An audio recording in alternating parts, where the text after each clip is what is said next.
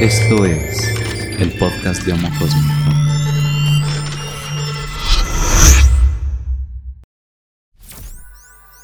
Forma parte de la primera generación de Maitreya, un programa que podrás aprender desde tu casa en vivo, en donde serás iniciado en la práctica del Dominus. El Dominus te permitirá convertirte en el amo de tu propia mente para poder liberar su potencial creativo y convertirla en tu aliada hacia la felicidad y la paz en todos los momentos de tu vida. Consta de 28 días en donde se llevarán a cabo 10 lecciones en vivo con Homo Cósmico, 6 meditaciones grupales, 8 reuniones entre los alumnos y 28 breves prácticas diarias cuya duración serán en un inicio de pocos minutos y al final del curso de 30 minutos. Se te explicará cada componente del Dominus basado en prácticas milenarias y cómo practicarlo para que al terminar el programa tengas las herramientas para ser el arquitecto de tu destino, de tu estado de ánimo y de tu felicidad. Si estás interesado en formar parte de la primera generación de esta rebelión, comparte tu email en www.maintreya.com. Es tiempo de retomar el poder sobre nuestra propia felicidad y de rebelarnos ante las fallas de un sistema de creencias colapsado. Que todos los seres sean felices.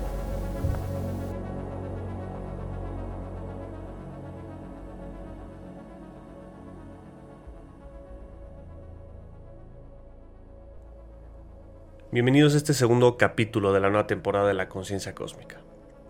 Antes de comenzar, los invito a que le echen un ojo a mi libro publicado, 2048 Crónicas de un Futuro Exponencial, que fue bestseller en Amazon hace unas semanas. Y a través de la novela les platico el futuro de la humanidad, conforme a lo que sabemos hoy de la ciencia y de la tecnología. Y respondo una serie de preguntas importantes sobre la metafísica, qué es la felicidad, cuál es la naturaleza de la realidad y la misión de la especie humana. En el capítulo anterior hablábamos de la importancia de hacernos responsables de nuestra propia felicidad. Hablábamos de la relevancia de la disciplina y de la pureza mental como camino hacia la felicidad y de las desventajas de bajar la guardia en ese aspecto. Sobre todo cuando las contaminaciones mentales naturales se ven amplificadas por las contaminaciones mentales artificiales.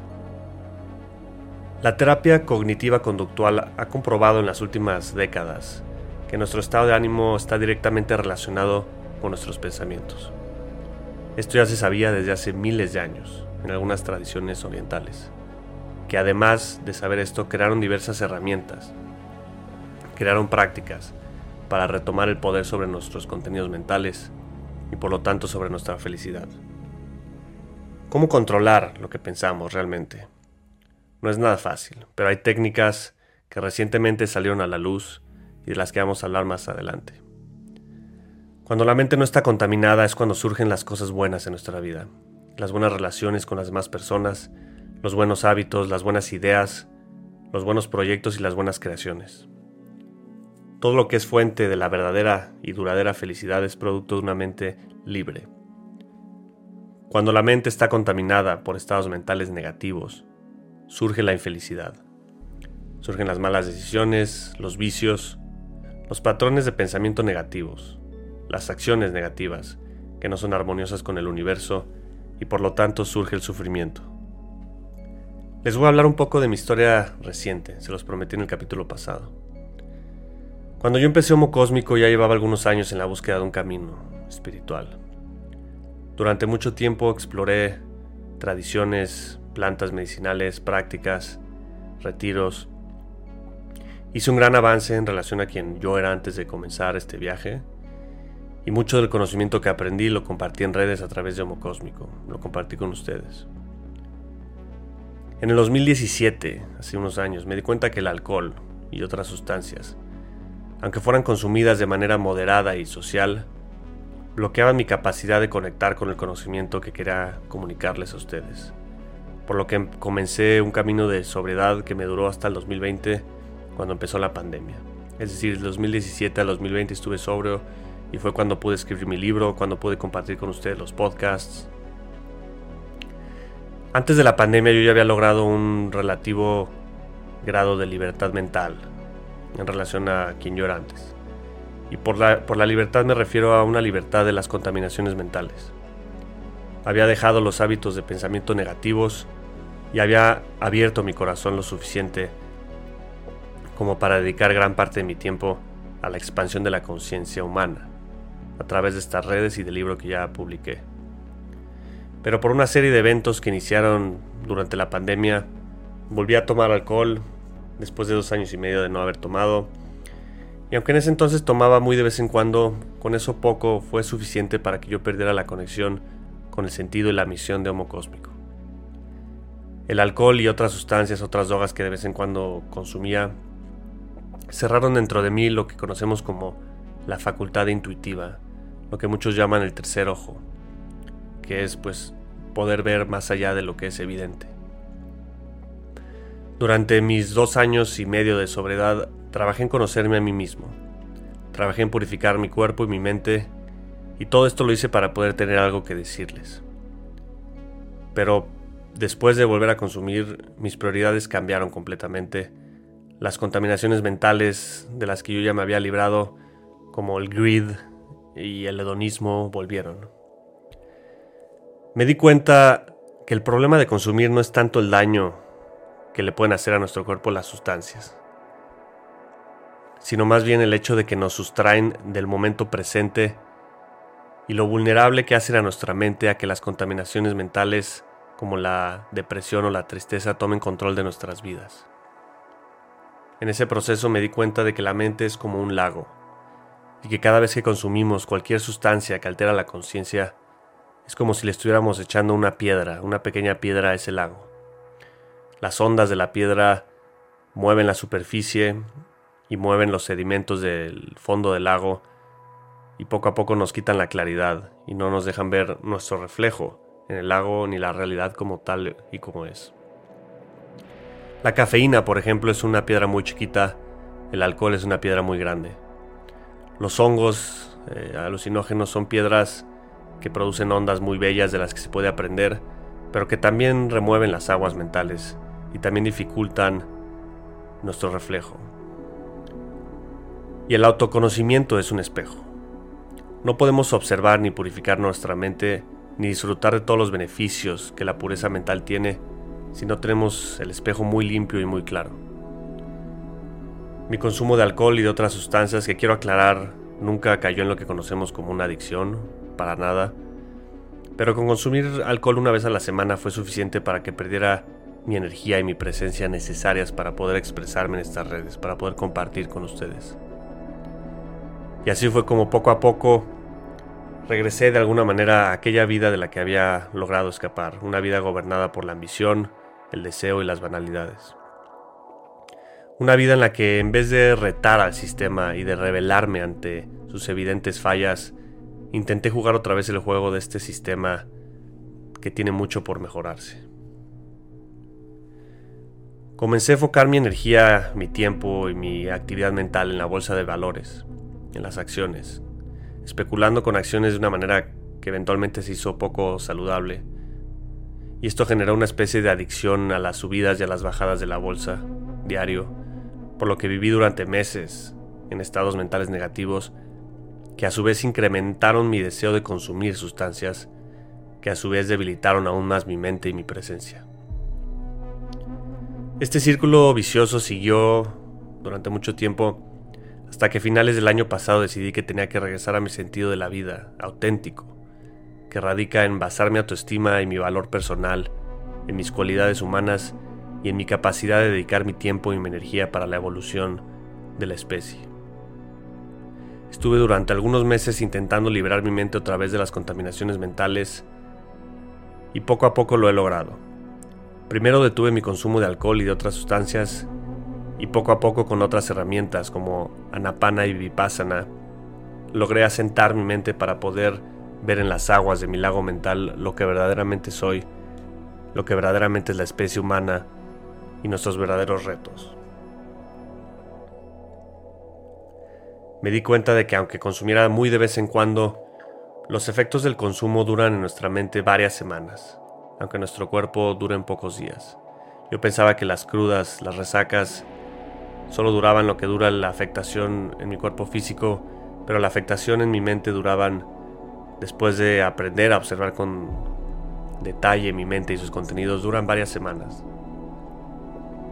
Estamos acostumbrados a pensar que una borrachera tiene consecuencias de tres o cuatro días, pero en realidad esas horas son las consecuencias obvias, las, las consecuencias sutiles son difíciles de ver, duran varias semanas y tienen el potencial de gobernar nuestra vida. La otra cara de esto es que nos hemos olvidado de lo bien que se siente el dejar de consumir alcohol durante varias semanas. Creo que, por lo menos en la sociedad mexicana, está muy aceptado socialmente consumir alcohol una vez a la semana o tal vez una vez cada dos semanas. Y como lo hemos venido haciendo desde que somos jóvenes, ya se nos olvidó lo que es estar presente durante temporadas largas de tiempo y sus beneficios. Yo he vivido en primera persona lo que son las adicciones. Tanto mi mamá como mi papá consumían, ellos sí eran adictos formalmente. Pero creo que es un error muy grande de la sociedad considerar que si uno no es un adicto en forma, es decir, de alcohólicos anónimos, no se encuentra, si no se encuentra en un caso tan extremo, es un error pensar que el consumo debe de ser normalizado y hasta necesario en los eventos sociales. He hablado con muchos de ustedes que me han querido confesar el consumo les hace daño a su mente, a su estado de ánimo, pero que les cuesta mucho trabajo dejarlo por la presión que la sociedad pone en nuestros hombros. De hecho, muchas veces mis amigos cercanos me cuestionaron el por qué yo ya no tomaba alcohol, como si yo fuera una persona rara por no tomar alcohol. Esto solo habla de lo efectivas que son las campañas de publicidad que nos invitan a tomar y sobre lo mucho que falta conocer nuestra relación con nuestra propia mente. El gran problema es que mientras nos enfocamos en el daño que el alcohol y las drogas le hacen a nuestro cuerpo en el mediano y largo plazo, que la verdad es que a nadie le importa, todos lo sabemos y no nos importa, no ponemos atención en los efectos que el consumo tiene en nuestra mente en el corto plazo y en el mediano. Y siendo que todo lo que hacemos en esta vida lo hacemos a través de nuestra mente, y que todo lo que percibimos lo percibimos a través de nuestra mente y que el contenido mental, como lo veíamos en el capítulo pasado, está directamente relacionado con nuestra felicidad. Creo que tenemos que tomarnos muy muy en serio cualquier factor que pueda afectar nuestra mente y nuestra manera de pensar y percibir. Quiero aclarar antes de seguir que no creo que el alcohol ni las sustancias sean malas en sí mismas sino que lo son en la medida en la que nos privan de poder disfrutar de los enormes beneficios de una mente libre y pura. Beneficios que describiré en otro capítulo, pero que son enormes. Si ustedes pudieran ver las personas que consumen, si pudieran sentirse como se siente una persona después de una o dos semanas de estar sin contaminaciones artificiales, entenderían de lo que estoy hablando y podrán apreciar la presencia y el mensaje. El origen del problema es que en el mundo occidental, y bueno, prácticamente en todo el mundo, no estamos acostumbrados a observar a nuestra propia mente, mucho menos a estudiarla de manera sistemática. La razón de esto es que el estudio de un fenómeno interno no lo podemos considerar como científico ya que el método científico requiere la observación de terceros. Pero lo que no hemos entendido es que cualquier persona puede estudiar su propia mente y que si todas las mentes funcionan de la misma manera, estudiar una mente es estudiar todas las mentes, no en cuanto a su contenido, sino en cuanto a su funcionamiento. Muchas tradiciones orientales han entendido muy bien esto y durante milenios enteros han estudiado la mente humana en primera persona, generando invaluables conocimientos al respecto, verdaderos científicos de la mente en primera persona, de cuyas conclusiones podemos beneficiarnos. ¿Cómo podemos nosotros, jóvenes occidentales de esta sociedad, entender el efecto que tienen las sustancias en nuestra propia mente? Es difícil, no hay una autoridad sanitaria del gobierno que nos lo vaya a decir, no hay influencer, no hay asociación, nadie nos lo dice, nadie nos lo dice.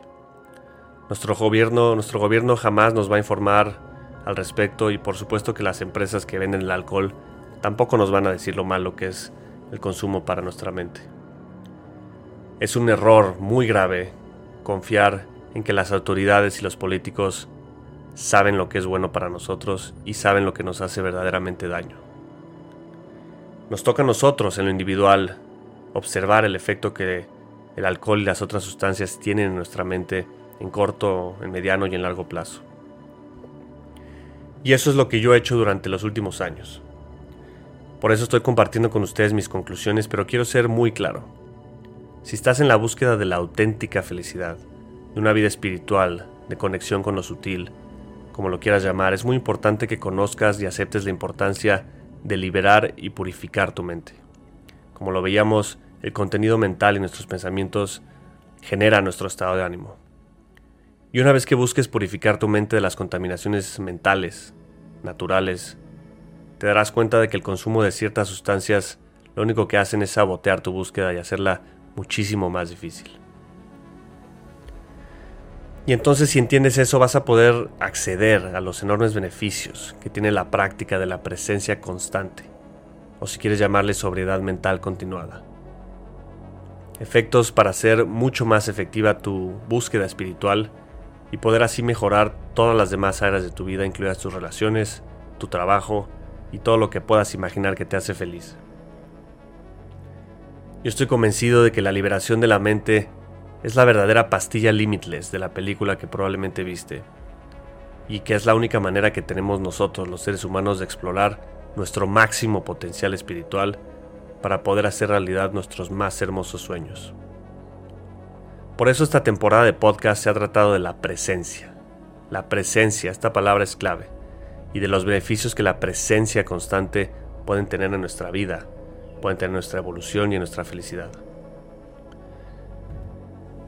Por esa razón, en las próximas semanas voy a lanzar Mind Treya, una escuela para los rebeldes del sistema, para los rebeldes de esta cultura global, para los rebeldes de esta Matrix tan enferma, para los que tienen la intención de dominar su mente y trascender las contaminaciones personales y sociales. Vamos a empezar con un programa piloto de 28 días. Si estás interesada en aplicar para formar parte de la primera generación, que va a ser una generación pequeña y de manera remota, todo en la computadora y en el celular, ve al link de mi perfil o visita mindtreya.com, m i n d t r e y a.com.